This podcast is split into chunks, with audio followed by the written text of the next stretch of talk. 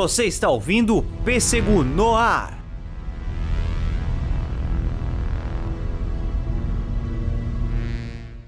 E aí, atômicos e atômicas, eu sou Pedro Gonçalves e hoje estou aqui numa mescla de usina literária com pêssego no ar, pois eu vou falar de livro, vou falar de filme, vou falar de curtas em animação. Na verdade, eu vou falar do maravilhoso e expansivo mundo de Blade Runner, esse universo criado pelo fantástico e grande escritor de ficção científica Philip K. Dick. Pois é um livro que eu enrolei bastante, eu enrolei, confesso, sempre quis ler, mas enrolei e finalmente consegui terminar de ler. Li muito rapidamente, mergulhei, emergi total no livro. E eu sempre sempre tive essa vontade de comparar o filme com a obra original de 1962. Blade Runner livro, que aqui no Brasil é publicado pela editora Aleph, mas no mundo geral, Blade Runner já teve várias, vários nomes para o livro. É Blade Runner, o Caçador de Androides, Android Sonho com Ovelhas Elétricas, e lá nos Estados Unidos também tem a sua abreviação, seu nome carinhoso, que é DATES, que é uma abreviação de Do Androids Ring with Electro Ships, que é a tradução literal de Androids Sonham com Ovelhas Elétricas. Na verdade, Androids Sonham com Ovelhas Elétricas é a tradução literal pro no filme não faria tanto sentido esse, este questionamento, até porque o filme de Ridley Scott teve uma pegada filosófica diferente. Ele realmente pegou a essência da história e quis abordar algo, algo diferente daquele universo, mas que eu senti que o filme completa o livro e vice-versa, um completa o outro. São os filmes, né? Pois tivemos agora 2049 que eu gosto bastante, mas eu vou fazer aqui uma comparação entre livro e filme. Vamos fazer quais são os pontos semelhantes, quais são as diferenças e qual foi toda a novela que teve para adaptar este fantástico livro de 1962. Philip K. Dick é um grande nome da ficção científica, um homem que escrevia com uma naturalidade sem igual sobre sua visão do futuro. Já vou explicar isso mais à frente, mas o muito interessante é pela questão desse livro ser de 62. Em sua biografia, o nome da biografia de Philip K. Dick é Philip K. Dick, o homem que lembrava o futuro. E realmente eu acho que ficou o título perfeito, pois se você ler uma história do Philip K. Dick, um texto, um conto, seja lá o que for, você vai sentir a naturalidade com que ele falava e com que ele narrava a sua, as suas histórias futurísticas. E era tão bem narrado, de uma, de uma linguagem tão simples, não era uma coisa mais complexa, mais científica ou mais estruturadinha para detalhar uma história. Ele fala como se ele estivesse ali. É uma naturalidade que você precisa ler para entender e sentir isso. Ao mesmo tempo que não é, não é que não tenha detalhes e nem que seja muito detalhado. É uma, é uma narrativa muito natural e você se impressiona com isso, principalmente se tratando de coisas que não existiam na época, né? Na verdade ainda não existem. Então aqui vamos fazer as comparações, contar um pouquinho qual foi toda essa novela. Blade Runner foi lançado em 1962, ano que Felipe K. Dick também lançou um de seus grandes clássicos, O Homem do Castelo Alto, na qual eu vou fazer um podcast sobre também, até porque agora nós estamos tendo a série da Amazon, fantástica série da Amazon, estou lendo o livro e quero comparar também. Lá em 1962 e logo em seguida, em 70, já compraram os direitos. Mas antes vamos, vamos fazer uma sinopse aqui do que é Blade Runner, o que é o caçador de androides para quem não não conhece o livro, para quem nunca viu o filme, é o seguinte: é um universo futurista que a cada lançamento do livro eles postergam, né? O futuro no livro original era 93, 96, os anos 90 ali. Aí depois do filme foi para 2019, estamos em 2019, então daí já passamos, já foi para 2020 e poucos, enfim. E aí vai postergando esse futuro. Mas é uma realidade, um cyberpunk, um bem uma questão distópica. O mundo está repleto de prédios altos, já hover, é, hover cars, né, os carros voadores. O ser humano já conheceu outros planetas, já abriu colônias em Marte. É difícil localizar assim um universo, porque o universo um pouco do livro, do filme, eles têm suas peculiaridades e distinções, mas num geral é um mundo não tanto positivo, não é um pós-apocalipse, mas é um mundo pós-guerra, com tecnologia do futuro, mas ao mesmo tempo com uma imagem muito velha, muito antiga, por toda a destruição que teve, muita poeira, muito avermelhado. O mundo é repleto, como eu falei, de prédios altos, de obras destruídas, ao mesmo tempo de grandes e é, gigantescas obras, mas tudo repleto de um grande, de uma grande poeira, de um grande ar acinzentado, avermelhado, passando aquele clima pesado, não é nem negativo nem positivo, mas é um clima pesado. A cultura asiática, ela toma muito a forma, né? Ela, ela se pega nítido se eu não me engano, passa em, em, Los Angeles. A história se passa nos Estados Unidos, mas muito forte a cultura asiática ali, justamente pela questão futurista, onde realmente os produtos japoneses, chineses conseguem atingir com mais facilidade o consumidor. E nesse, nesse universo existem replicantes, androids, robôs tão perfeitos que eles se escondem na multidão, eles se escondem, ele pode ser o seu vizinho, ele pode ser o seu colega, você não consegue distinguir por tamanha perfeição que estão chegando esses androids. E aí agora chegou ao último lançamento perfeito que é o Nexus 6. E o Nexus 6 é realmente o o Android extremamente perfeito, onde só existe um teste que ainda não reprovou e consegue passar por este Android. E ainda assim, é um teste que é muito difícil de ser aplicado e pode ter a sua margem de erro se não for bem estruturado, se não for bem praticado. E não bastante, a empresa que criou esses robôs, eles conseguem colocar memórias falsas. Então esse Android muitas vezes não sabe nem que ele é um Android. Ele só vai saber porque ele tem uma, um tempo de vida datado. E para isso que existem, é para isso que existem os Blade Runners, né? Os, os, são policiais não credenciados governamental. Eles são secretos, não são credenciados oficialmente pelo governo, mas existe toda uma delegacia, todo, toda uma agência para cuidar só de androids. E nós temos o protagonista, Rick Deckard, onde ele é um dos melhores agentes, mas existe uma grande turbulência em sua vida, toda uma crise existencial. Mas aí agora então, vamos lá. É isso aí. É, no caso então, Deckard é encarregado de exterminar alguns androids que estão realmente cometendo diversos crimes e são considerados uma ameaça, principalmente por sua perfeição e o que eles podem causar. Mas enfim, essa é uma sinopse básica. O livro, ele tem uma ideia que eu acho fascinante, porque ele mostra todo esse, esse drama do Deckard. No livro ele tem uma esposa, e é muito bonito o drama. Aí agora já vamos mostrar como é diferente, mas por que eu acho que se completa. Porque nós vemos, sentimos todo o drama do Deckard por estar num mundo onde é o tempo inteiro aquilo, o tempo inteiro máquinas, você quer cada vez mais ser um humano, ter sua vida normal. E ele tinha uma ovelha, ele tinha uma ovelha, faleceu por causa de uma doença e agora ele estava com uma ovelha elétrica. Só que os animais estão tão raros que virou uma questão de status você ter um animal. E você ter uma ovelha elétrica é uma coisa muito pobre, você, você é mal visto naquela questão. Então é, acaba que no plano B, que é o dilema por ele querer ter um animal enquanto ele está indo atrás desse replicante, Felipe que ele conseguia passar todo um drama existencial na importância daquilo, sabe? Uma pequena coisa hoje em dia quer ter o seu animal de estimação, quer ter seu pet, num futuro onde ele tá cansado de ter um robô, tudo é robô, tá se perdendo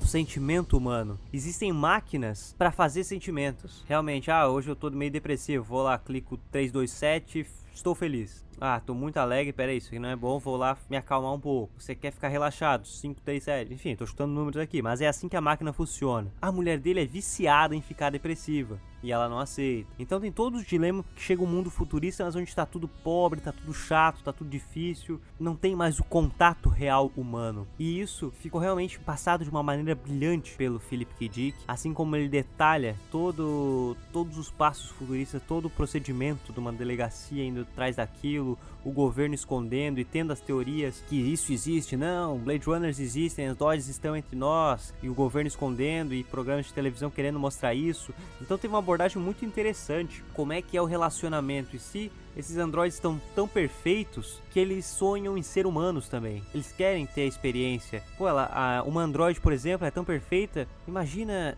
se ela pudesse engravidar, o que, que é ter o, o, real prazer de ter uma vida, de ser mãe, de ter os sentimentos, dores, alegrias de um ser humano? Tem toda essa questão filosófica, tanto do humano cansado quanto do androide querer ser. E se um humano se relacionar amorosamente, não como tipo existem, né, robôs para o mercado sexual, mas e se um androide se apaixonar por um humano? Como é que é isso? Como é que farão? Já tem androides com órgãos tão perfeitos? Como é que é isso? Então, então o livro ele conseguiu focar muito bem no drama humano por buscar a humanidade. Isso que é interessante, a humanidade perdendo o seu contrato, o seu contato principal, a sua relação e mostrando um androide se questionando sobre a humanidade. O filme ele completa muito bem é, o livro justamente porque ele consegue trabalhar melhor o questionamento do androide. Lembrando aquela cena maravilhosa no final pelo ator Rutger Hauer, né, o Tears in the Rain. I've seen things you people wouldn't believe. Attack ships on fire off the shoulder of Orion. I watched sea beams glitter in the dark near the Ten Hauser Gate.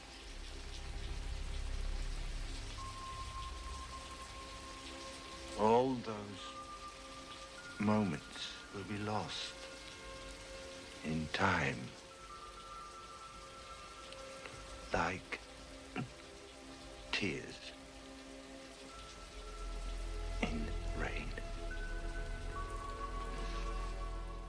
filme ele conseguiu completar este questionamento muito, muito bem mesmo sobre um androide questionando e buscando a humanidade. Eu realmente achei muito interessante como eles trabalharam isso, porque eu vendo o livro é cheio de detalhe e tal. É difícil adaptar isso aqui. Você não vai conseguir adaptar numa coisa só.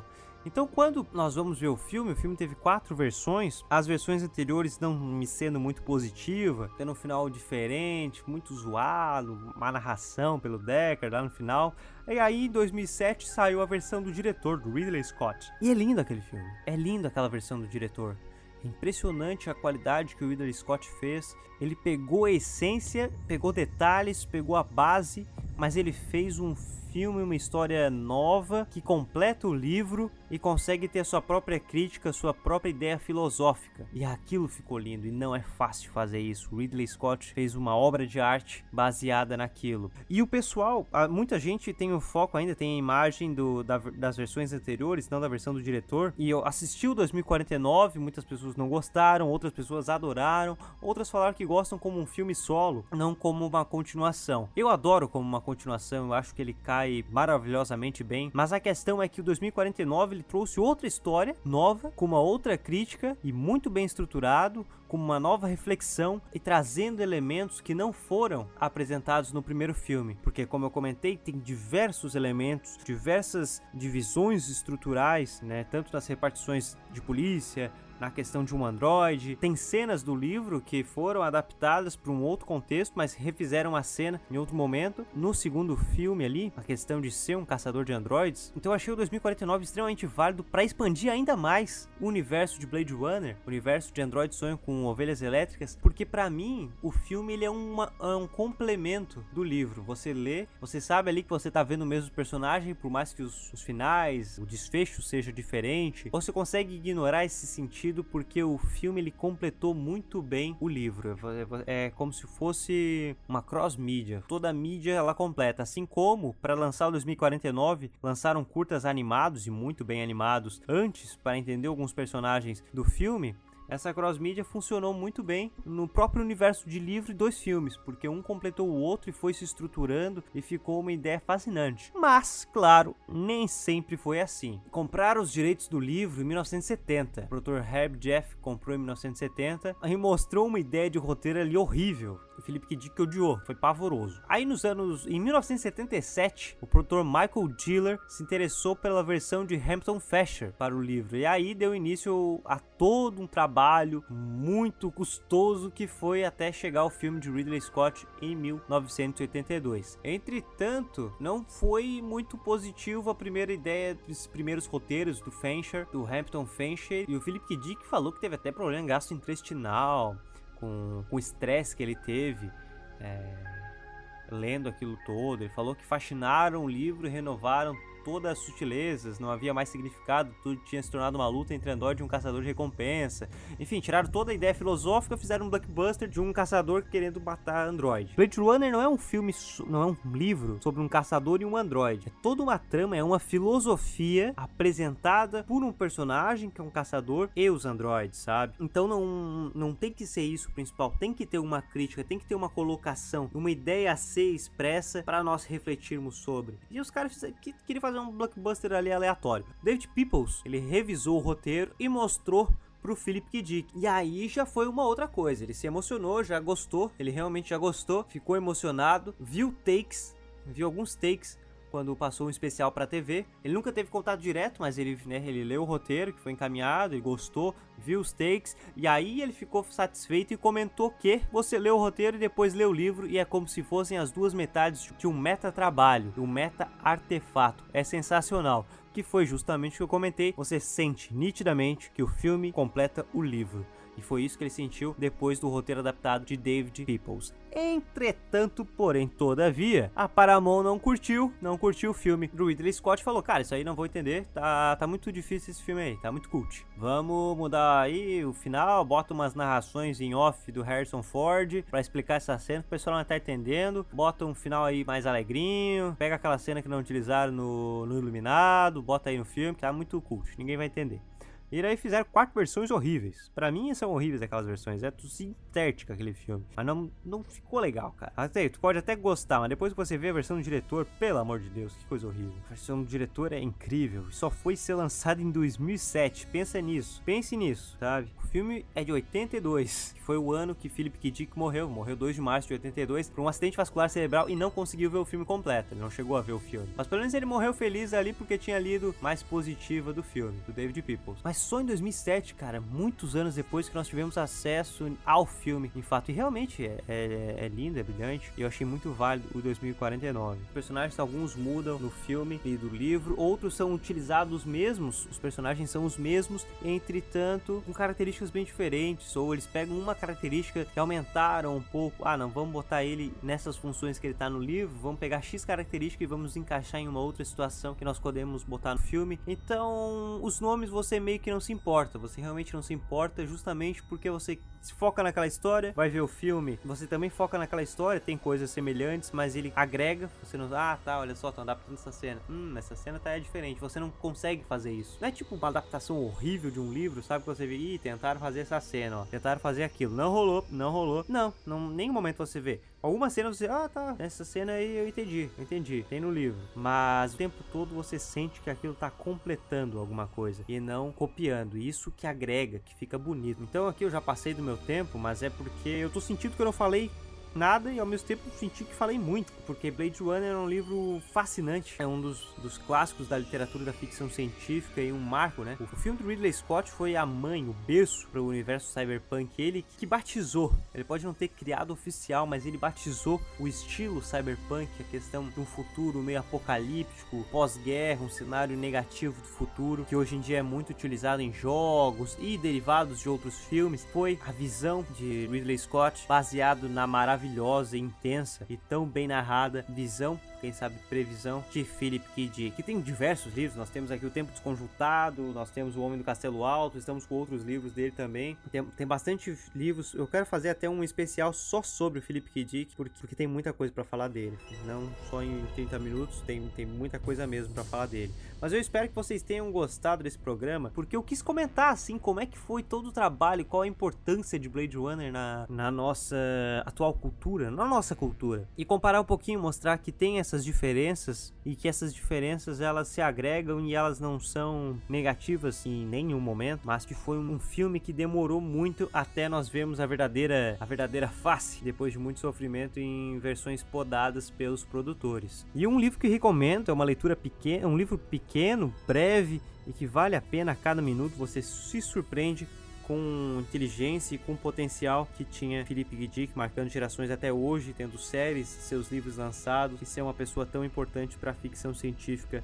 na história da literatura. Mas é isso então, meus amigos, espero que tenham gostado desse podcast breve, mas muito especial. Eu sou Pedro Gonçalves, em breve estou de volta aqui no nosso Pêssego Podcast falando de livros, filmes, tecnologia e muito mais. Não deixe de comentar, de compartilhar, porque nós fazemos esses podcasts para você. Eu gosto muito de fazer isso aqui, mas nós precisamos do, da colaboração de vocês, compartilhando, para nós continuarmos fazendo e gerando esse entretenimento, assim, toda essa informação, essa cultura que a gente quer divulgar para todos vocês. Então é isso, meus amigos. Um forte abraço, um beijo e até mais. E até o próximo programa, seja Usina Literária, Pêssego no Ar ou qualquer outro de nosso Pêssego Podcast. Até mais. Você ouviu Pêssego no Ar.